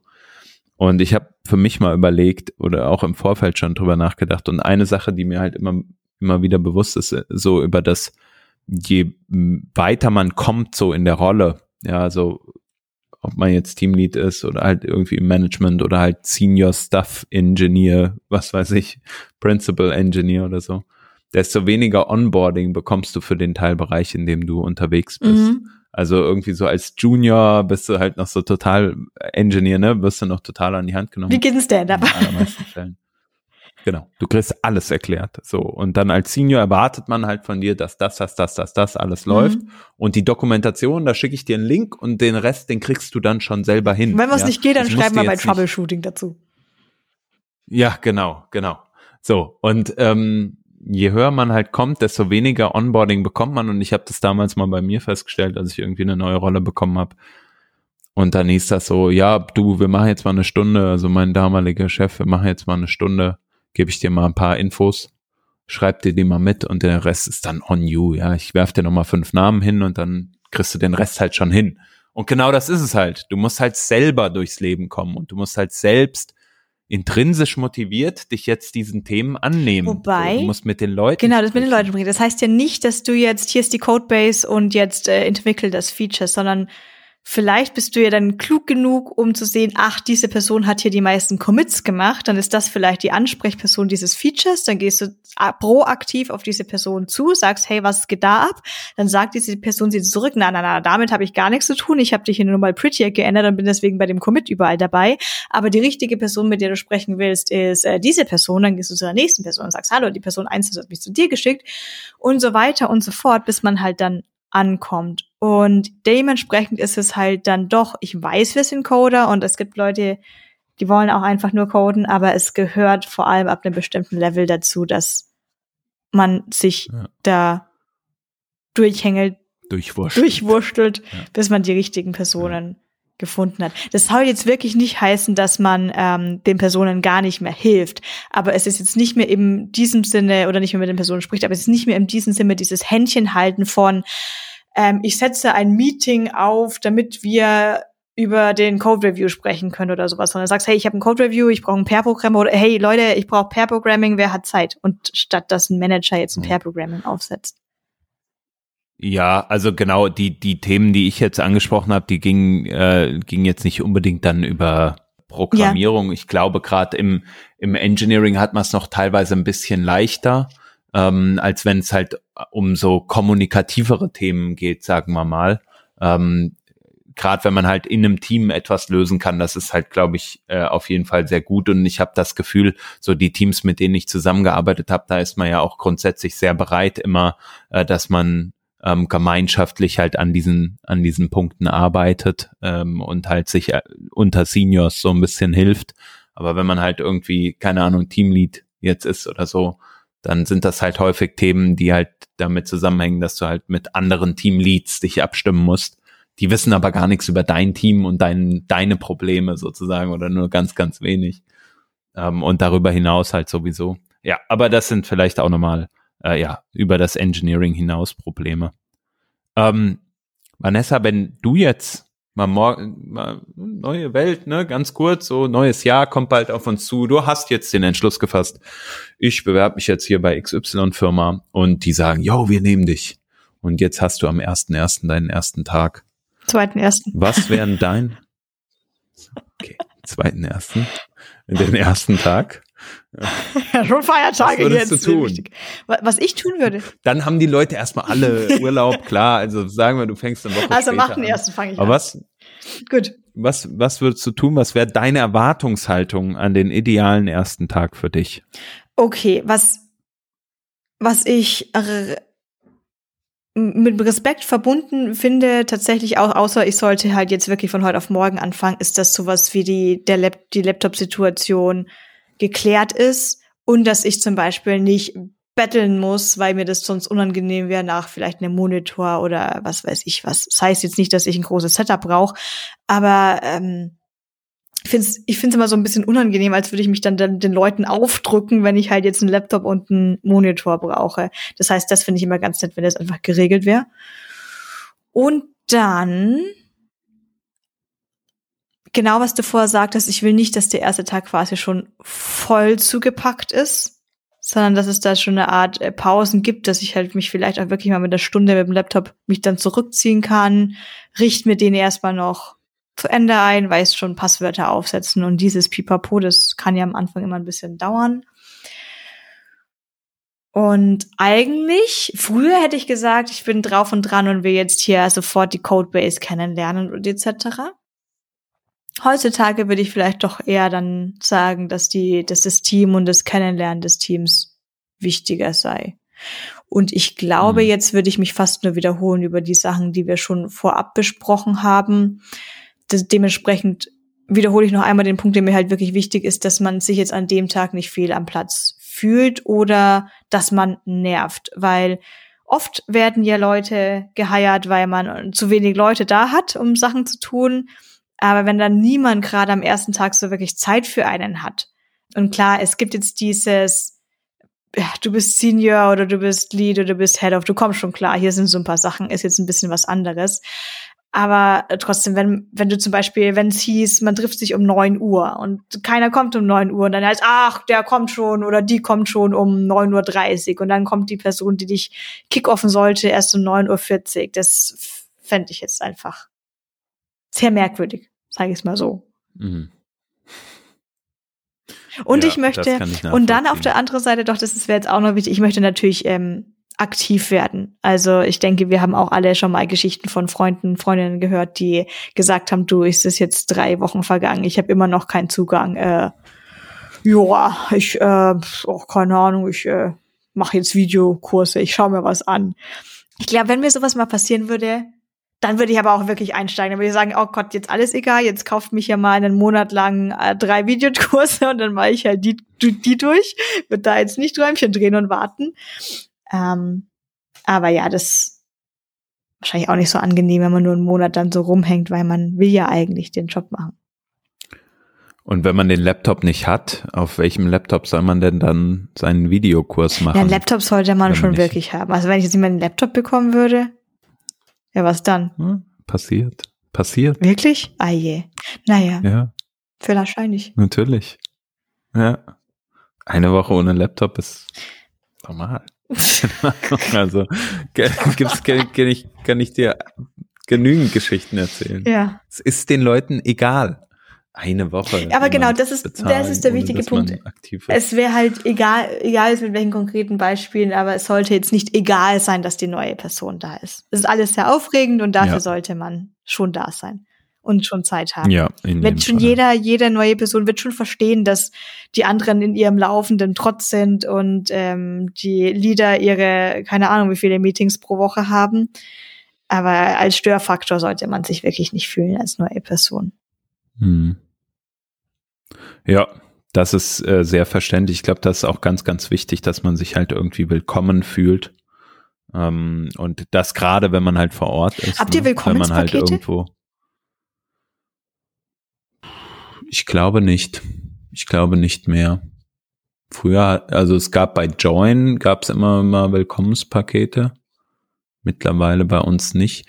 Das hat den Hintergrund, das ist halt ähm, ein Problem, wenn du dieses Geld für die Mitarbeiterinnen und den Mitarbeiter ausgibst und das einen bestimmten Betrag überschreitet, dann ist das ein geldwerter Vorteil und du musst es steuerlich geltend machen. Die müssen das versteuern, die Mitarbeiterinnen und Mitarbeiter. Mhm. Deswegen fällt es so schwer, da immer die richtigen, also du kannst im Monat ja. nur so und so viel ausgeben und wenn du ein Event planst, dann ist das Geld locker weg. Mhm. Ja. Solch, das sind leider manchmal so doofe Gegebenheiten und ja. irgendwie gibt es bestimmt da auch Workarounds. Ähm, ja, Aber wenn man halt eine public, publicly traded, naja, okay, ihr wisst alle, was ich meine, eine Firma ist, die auch am Stock Market aktiv ist, dann gibt's halt so viele ähm, äh, Prüfungen und alles Mögliche, ja, ja. wo man sich natürlich auch sehr konform verhalten muss. Ich glaube, mir persönlich wäre das jetzt auch am unwichtigsten, ob da jetzt ein Welcome-Package auf dem Schreibtisch steht oder nicht. Viel wichtiger ist, dass irgendjemand Zeit hat. Oder viel nerviger wäre es wahrscheinlich, wenn man unbedingt die eine bestimmte Hardware haben wollte, aber das ging aus irgendwelchen Gründen nicht, aber hier ist eine Tafel Schokolade. So, ah, aber hättet ihr mir nicht den, was weiß ich, M3 Space Black MacBook kaufen können? Auch da gibt es gute Ausreden, warum das leider nicht geht, glaube ich. Also, ja. Es gibt bestimmte Leasingverträge mit für Firmen. Für VS Code brauche ich auf jeden Fall M3. Ja. Docker. Nein, Scherz. Ja, ähm, ja, also ich lebe es halt auch manchmal bei, also bei anderen Firmen oder so, die eine gewisse Größe haben. Ne? Manche sind da flexibler, manche sind nicht so flexibel. Es kommt dann immer drauf an, was hat man da gerade für Verträge abgeschlossen, wenn man sich halt so einen mhm. Login-Vertrag mit irgendeinem Vendor macht, der dir deine Hardware zur Verfügung stellt und der bietet dir halt nur deutsches Keyboard an, dann gibt's halt auch nur deutsches ja. Keyboard, Punkt. So, ja, und das, das ist mit, halt. Ja, ja, das mit diesem ganzen Keyboard-Gebommel, also dann muss man halt mal ein amerikanisches oder deutsches lernen. Ja, ja, natürlich. Oder beziehungsweise, äh, beziehungsweise man kann ja dann die externen Tastaturen auch dazu nehmen. Wenn es die in dem anderen Layout zu bestellen gibt, ist doch super. Gibt's ja. bestimmt. Ja, genau. Aber also ähm, es gibt halt leider immer mal die Zwänge. Ich glaube, das Wichtige ist halt einfach, dass du halt ein Arbeitsgerät hast und dass du mit dem Arbeitsgerät einigermaßen zurechtkommst. Wenn du jetzt als, äh, keine Ahnung, iOS-Entwickler, Entwicklerin halt ein Android-Phone zur Verfügung gestellt hat, bekommst, ja, könnte es wahrscheinlich knapp werden, da müsste man dann ja. nochmal nacharbeiten, Gut. aber das sind halt so Sachen, die passieren. Jetzt möchte ich das nochmal relativieren, häufig. die Aussage gerade mit der Tastatur, vor dem Tastaturlayout. Aber dennoch, äh, manchmal finde ich es auch bis heute teilweise, kann ich es dann nicht verstehen, wenn, ich meine, was kostet äh, ein MacBook Intel, was kostet ein MacBook M1 und wenn das die Leute so viel effizienter macht, dann muss das ja günstiger sein, das bessere, die bessere Hardware zu kaufen, als dass die Person dann nicht effizient wäre. Naja. Das da ist halt logisch gedacht, jetzt was du gerade argumentierst, ja. aber nicht immer wird logisch gedacht, weil wenn es dann heißt, ja, aber für dreieinhalbtausend andere Leute haben wir jetzt gerade nur diese zur Verfügung, ich weiß, warum ich weiß. musst du jetzt das bekommen? Gibt keinen ich weiß, Warum brauchst du jetzt einen Curved Monitor? Ja, Pech gehabt. geht halt nicht. Ja, aber äh, ja, egal. Also es ist ja auch, also es ist ja cool, dass man MacBook Pros überhaupt bestellen kann. Von daher ja, stimmt. Früher war das alles schlimmer. Ich wollte jetzt dir noch eine Frage gerade stellen mit. Gerne. Ähm, wieder zurückzukommen aufs Onboarding und auch Performance Reviews. Geht es dann mehr in Richtung so richtige Coding Performance Review? So, das hat uns gut gefallen, das hätte ein bisschen schneller gehen können oder hier hätten wir dieses UI UX Feedback vielleicht noch erwartet. Oder fällt es bei euch auch, kann es in der Probezeit auch anfallen, dass es wirklich auch mal so ein menschliches, zwischenmenschliches Feedback gibt, wie da war jetzt die Kommunikation in dem Team dann, irgendwas hat nicht gepasst? Hm, also da kann ich kein aktuelles Beispiel so äh, zu dem ja. Thema Coding geben, weil ich jetzt tatsächlich so Reviews für Coding ähm, schon sehr, äh, also schon eine gewisse Zeit einfach auch nicht mehr, oder was heißt Performance Reviews sozusagen für Leute, die halt wirklich Engineers sind, so nicht mehr so wirklich gemacht habe. Ähm, da, bei mir sind es halt meistens so diese Meta-Themen, ne? Also irgendwie, keine Ahnung, ein Teamlead, der halt irgendwie sich gewisse Goals setzt und die vielleicht nicht erreicht. Und da geht's ganz viel um Kommunikation, halt sozusagen. Keine Ahnung, irgendwie ein Feature soll delivered werden und irgendwie gibt es keine Kommunikation dazu oder das ist irgendwo stuck oder ich habe ja, gehört, deine Senior Engineers sind zu dir gekommen, äh, zu mir gekommen mhm. und haben gesagt, ähm, hier irgendwie gibt's da keine Infos, dann würde ich sowas halt eher feedbacken.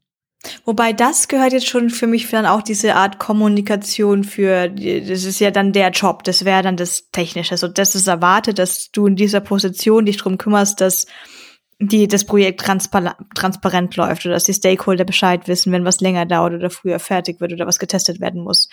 Aber hattest du schon auch mal die Situation, dass es wirklich ein menschliches Problem dann zwischen Teammitgliedern gab und einer, einer von diesen Personen war vielleicht sogar in der Probezeit? Dass es da so Disharmonien gab? kam. In der Probezeit hatte ich das noch nicht. Überleg Hm. gerade, ob das in einem der Teams mal der Fall gewesen ist. Nee, aber wir haben, Hm. ich muss auch sagen, ich habe jetzt in den letzten drei Jahren niemanden, den wir eingestellt haben, in der Probezeit nicht verlängert. Hatten wir nicht den Fall. Mega gut eigentlich, fällt mir gerade Ja, mega auf. gut. Ja. Ja, und also, und wir haben auch eine Zeit lang viele Leute eingestellt, jetzt sind wir gerade wieder dabei. Hoffentlich bleibt das so, toi, toi, toi. Ähm, Mhm. Nee, aber muss ich, muss ich sagen, das war jetzt noch nie so das Problem. Ich hatte das in, vor vielen, vielen Jahren hatten wir das mal bei einem Team, da haben wir jemanden eingestellt als Freelancer, der halt, ähm, sagen wir mal, wo wir dachten, ja, der kann schon bestimmt seine Performance als Individual Contributor abrufen. Jetzt im Team wird das so okay funktionieren. Ähm, aber halt so als jemand, der halt irgendwie einen Output liefert, da geht das schon. Jetzt, er hat nicht so einen riesen Impact, aber das passt schon. Und ich habe, äh, aber da haben wir uns vertan. Also das ähm, ging auch viel auf meine Kappe, weil ich damals die Interviews auch gemacht habe. Und die Person ist halt überhaupt nicht dazu irgendwas gekommen. Die Mhm. hat nie äh, richtig Code contributen können, hatte äh, viel zu altes Wissen, ähm, solche Sachen. Das waren, das waren dann Themen, ähm, wo man einfach sagen muss, okay, du verstehst gerade eigentlich den Code auch gar nicht, den wir hier schreiben. Das war ein Problem und da haben wir dann halt auch sehr, sehr zügig gesagt, so pass auf, das machen wir jetzt noch folgende Milestones. Hier erwarten wir folgende Sachen von dir. Das ist, finde ich halt extrem wichtig, ne? Auch Ja. du musst ja sowieso rechtlich äh, dich dann absichern in so einer Probezeit, ähm, soweit ich das verstehe. Aber ähm, genau, auch da mit dem Freelancer haben wir halt gesagt, so pass auf, das sind die Dinge, äh, die erwarten wir uns jetzt und dann gucken wir, wie das läuft. Und das lief dann halt nicht. Und dann haben wir halt gesagt, so, wir trennen uns jetzt. Das ist bei Freelancer natürlich ein bisschen einfacher, aber in der Probezeit ja im Endeffekt auch. Im Endeffekt, ich glaube, man muss ja nicht mal richtige Gründe angeben, warum du dich trennst von jemandem in der In der Probezeit. Probezeit eigentlich nicht wirklich. Also ich meine, du wirst ja wahrscheinlich den richtigen Grund haben, sonst. Ja, ich glaube aber das Wichtige ist, dass du halt nicht den falschen Grund kommunizierst, weil wenn Ja, du irgendwas sagst Ja. und das ist äh, rechtlich verwertbar. Das ist ja auch Ja. so der Grund, warum häufig die, die äh, Absagen bei so ähm, irgendwie Interviews oder so immer so ein bisschen kryptisch daherkommen. Aber es ist nochmal ein anderes Thema. Es gibt sogar eine Sache, die ich äh, frage, und das hat ein bisschen aber was mit diesem, auch ein bisschen mit diesem Remote-Kontext zu tun, oder was ist Remote-Kontext, oder dass Leute vielleicht doch hin und wieder ein Homeoffice machen. Dass ich gerne frage, wann sind so die Lieblingsessenszeiten von den Leuten? Ähm, weil man das ja sonst nicht sieht und sonst gibt es immer Grüppchen, die sich eher bilden. Es gibt auch so ein bisschen die Frühesser und die Spätesser und teilweise finde ich es auch selber deswegen so spannend, weil ich glaube, wenn es irgendwie sozial möglich wäre, was es leider nicht ist, würde ich einmal um 10 Uhr essen und einmal um 16 Uhr. Das sind so ungefähr die Zeiten, wo sonst niemand ist. Das ist ein bisschen doof und sozial sehr, sehr schwierig. Ja, ich weiß. Aber ich fänd's ganz cool. Naja, tatsächlich aber ein Kollege, ich sag's dir, der, der, wir sind hier, wir, wir, wir wären gut zusammen. Wir Mhm. essen zu den gleichen Zeiten, also wenn wir könnten. Äh, nee, aber ernsthaft, wenn es geht, gerade um ähm, so Meetings geht, also ich meine, klar, dieses typische von 12 bis 14 Uhr sollten wir jetzt sowieso keine Meetings einstellen. Aber dennoch ähm, frage ich da gerne nach, so hast, hat irgend, hast du Bock auf ein 11.30 Uhr Meeting oder ist es bei dir eher so ein Vormittagsding oder eher ein Nachmittagsding? Das, du, Hans, das geht so im, in diesen kleinen Firmen geht das, weil, äh, weil es halt geht. In Ja. großen Firmen ist das dann irgendwann nicht mehr relevant. Also Aber ich, auch wenn es auch wenn es an 101 geht, so, hey, hättest du das lieber da an dem Tag oder an dem Tag? Ja, also genau, One-on-Ones mache ich auch immer genauso, wie du gerade gesagt hast. Ich frage immer die Leute, ey, wann habt ihr Bock? Wann passt dir's? Ja. Ich richte mich gern, gern nach dir. Ja, nicht, dass man jetzt das irgendwie vor einer Review oder was weiß ich was einstellt. Oder es war gerade eine Retro und die Leute sind eh schon dann in diesem Ding ein bisschen durch und wollen vielleicht wieder durchschnaufen. Dann braucht man vielleicht jetzt nicht nach einer Retro direkt noch ein 101 mit Manager. Ja, genau. Ähm, ansonsten muss ich sagen, ich, wir haben Teams bei uns, die ähm, zum Beispiel so Montag und Freitag Meeting-Free versuchen zu machen. Mhm. Das klappt. Ja, das klappt immer ah, nicht. Ja, doch, ich wollte gerade sagen, das klappt vor Ach, allem was? gut für die, ähm, für die Engineers. Also die kriegen Ah, das ja, gut okay. hin. Ja. Aber halt so die, also zum Beispiel als Teammanager ist es dann halt schon ein bisschen schwieriger. Sagen dann, ja, komm, nee, machen wir jetzt. Und die kriegen das dann halt nicht ganz so hin. Aber für die ist ja auch sozusagen nicht die, die Arbeitszeit 100% Coding angedacht, ja, sondern ist ja halt, das Meeting die Arbeitszeit. genau, also das ist ja bei allen anderen logischerweise auch so, aber da ist es halt sozusagen Kommunikation ist eh 50 Prozent deiner Arbeit mindestens so. Ja. Für manche ist es mittlerweile 90. Ähm, so, aber genau. Und ansonsten, also ich muss sagen, für mich, mir ist das relativ egal, wann die Meetings sind. Also ich Ja, ja. zwölf bis eins ist bei uns eigentlich so bei den aller, aller, allermeisten die Mittagspause. Deswegen passiert da seltenst was, aber jetzt zum Beispiel heute gab es halt trotzdem Meeting, weil dann ist halt Eskalation und dann muss halt. Und dann ist das Ja. halt so. Aber das macht mir jetzt auch nicht so viel. Ähm, Freitagabend 18 Uhr hatten wir auch noch ein Meeting eingestellt. Das fand ich dann nicht so cool. Also Freitagabend 18 bis 18.30 war jetzt nicht so meine Zeit. Ja. Ich habe auch gehört, es gibt jetzt Firmen, die irgendwie Freitag so Workshop-Tage haben. Mhm. Und manche finden das ganz super, so ein Workshop-Tag. Und manche sagen, boah, nee. Mhm. Ja, es sind, das sind die Leute auch ein bisschen verschieden. Es ist, man kann es da auch bestimmt nicht jeder Person recht machen. Ich glaube, bei Freitag 18 Uhr hören jetzt gerade viele Leute zu und sagen sich, what? Vielleicht solltest du dazu sagen, dass die Engineers da hoffentlich nicht hin mussten. Nein, das waren, da war, Ja. also da waren sechs, sieben Leute dabei, die jetzt irgendwie halt, äh, keine Ahnung, da in einem Thema, wo es halt eskaliert ist letzte Woche, wo man halt nochmal drüber sprechen musste und da gibt's halt keine andere Zeit, weil die Leute alle zu sind. Aber ich bin, also der wurde dann auch noch verschoben zum Glück, aber gerade für Leute mit Kindern ist halt, oder kleinen Kindern Ja. ist es halt 18 Uhr gibt's halt Essen Ähm, und äh, du- 19 Uhr geht's ins Bett und das sind halt irgendwie die, ist die einzige Stunde, die man am, am Nachmittag nochmal hat, so ungefähr. Von daher, das äh, ist jetzt nicht so ideal. Nee, aber das Hans, sind ja die ich bin, Ausnahmen. ich bin mir nicht sicher, ob jeder das Wort eskalieren kennt. Weil eskalieren, wenn man das nicht in unserem Umfeld kennt, dann klingt das vielleicht nach einem etwas größerem.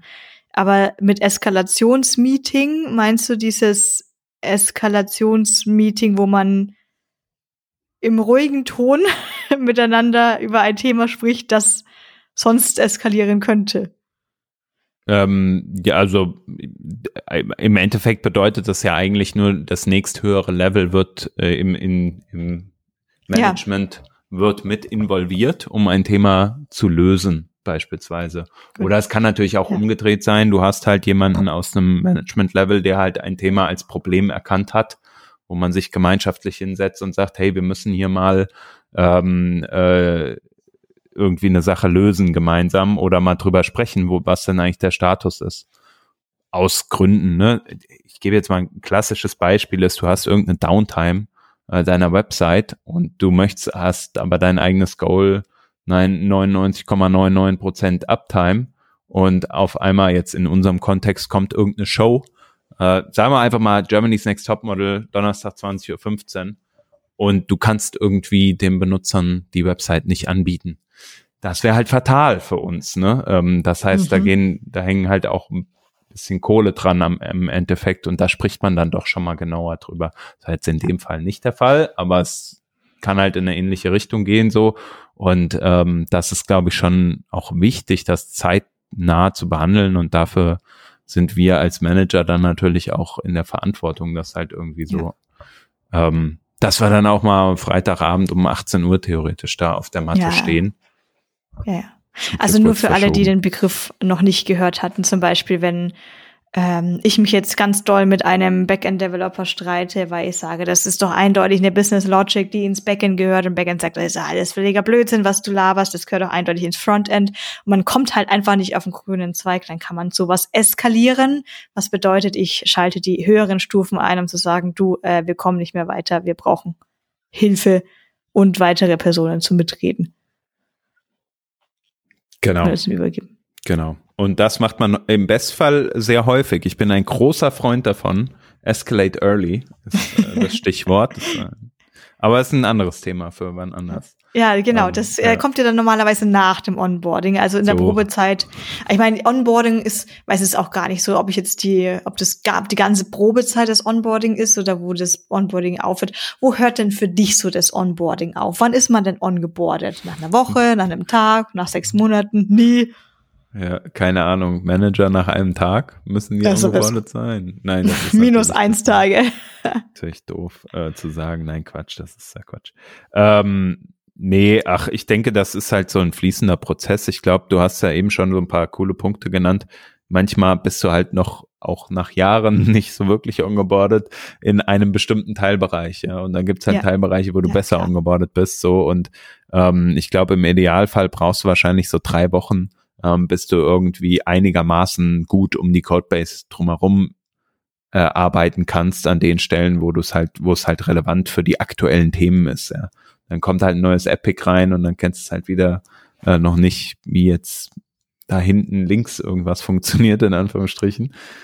Ja, und dann geht das halt so weiter, aber ich würde nicht sagen, dass einen, ähm, dass die komplette Probezeit eine Onboarding-Phase ist. Also Nee, Ich glaub, du es hast schon wär recht, sind eher so zwei Wochen normalerweise. Ja. So ich glaube, es wäre schlecht, wenn eine Phase. Person nicht in ein richtig aktives Contributing kommen würde innerhalb der ersten nee, sechs Monate. Nee, stimmt. Also ich würde auch wirklich nicht die ganze Probezeit ein, äh, dafür äh, ansehen. Nur ich fände es halt im Rahmen des Onboardings zum Beispiel sehr wichtig, da schon zu erwähnen, du, wir werden so ein Halbzeitgespräch haben in der Probezeit. Und zu diesem ungefähr Zeitpunkt wird dann auch unser Endgespräch für der Probezeit Mhm. stattfinden, damit die Leute halt einfach dann nicht so überrumpelt werden und eben auch wissen, hey, das sind die Erwartungen, die wir bis dahin haben. Und jetzt gibt schon mal drei Monate Zeit. Und dann Ja. können wir schon mal zwischenzeitlich überprüfen, wie es läuft.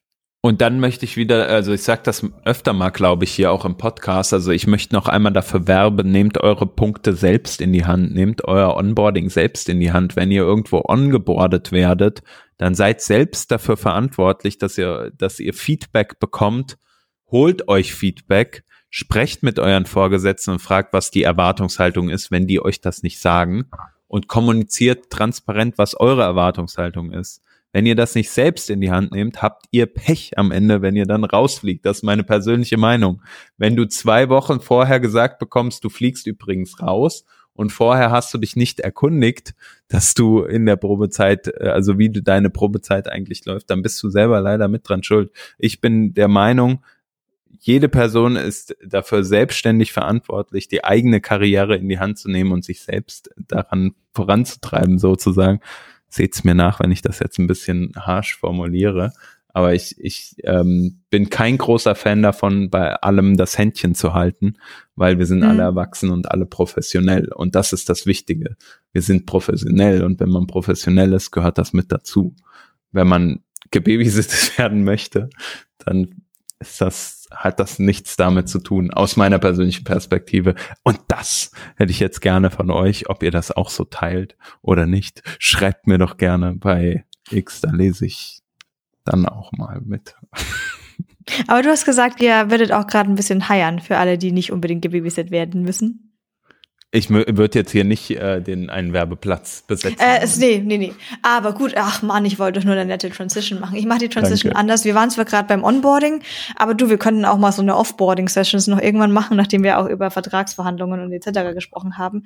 Denn Oh, äh, man muss natürlich auch nirgends bleiben, wo es ganz furchtbar ist. Das haben das im Rahmen von solchen Onboardings ähm, habe ich dann halt auch immer mal ein bisschen tiefer mit Personen gespräch, gesprochen. Und ja, natürlich kommt es mal ganz im Ehrlich, es kommt natürlich immer ein bisschen doof an, wenn man jetzt ein Interview hat und auch fragt, warum gehst du denn? Oder falls die Frage aufkommt, ich stelle es nicht, ich stelle diese Frage nicht unbedingt, aber falls irgendwie die Thematik aufkommt, warum man auf der Suche ist und dann kommt nur dieses ganze Gelästere über die alte Firma, ist natürlich auch mal ein bisschen schwierig. Aber es ist dann doch mal interessant, wenn man dann schon während dieses Onboardings vielleicht eben tiefer in die Gespräche mit den Leuten kommt und dann kommen solche Punkte wie so, ja, keine Ahnung, ich war da sechs Jahre und ich durfte nie auf eine Konferenz und das war oder jenes, weil ich sage jetzt nur ein paar Stichpunkte. Ich weiß, der Markt ist, glaube ich, ein bisschen schwieriger geworden für Developer aktuell. Aber man sollte natürlich nicht in toxischen Beziehungen bleiben, falls das jemand gerade hören muss. Man kann aus to toxischen Beziehungen und toxischen Arbeitsbeziehungen gehen. Es gibt Firmen, viele Firmen wahrscheinlich gerade, die auch Hiring betreiben.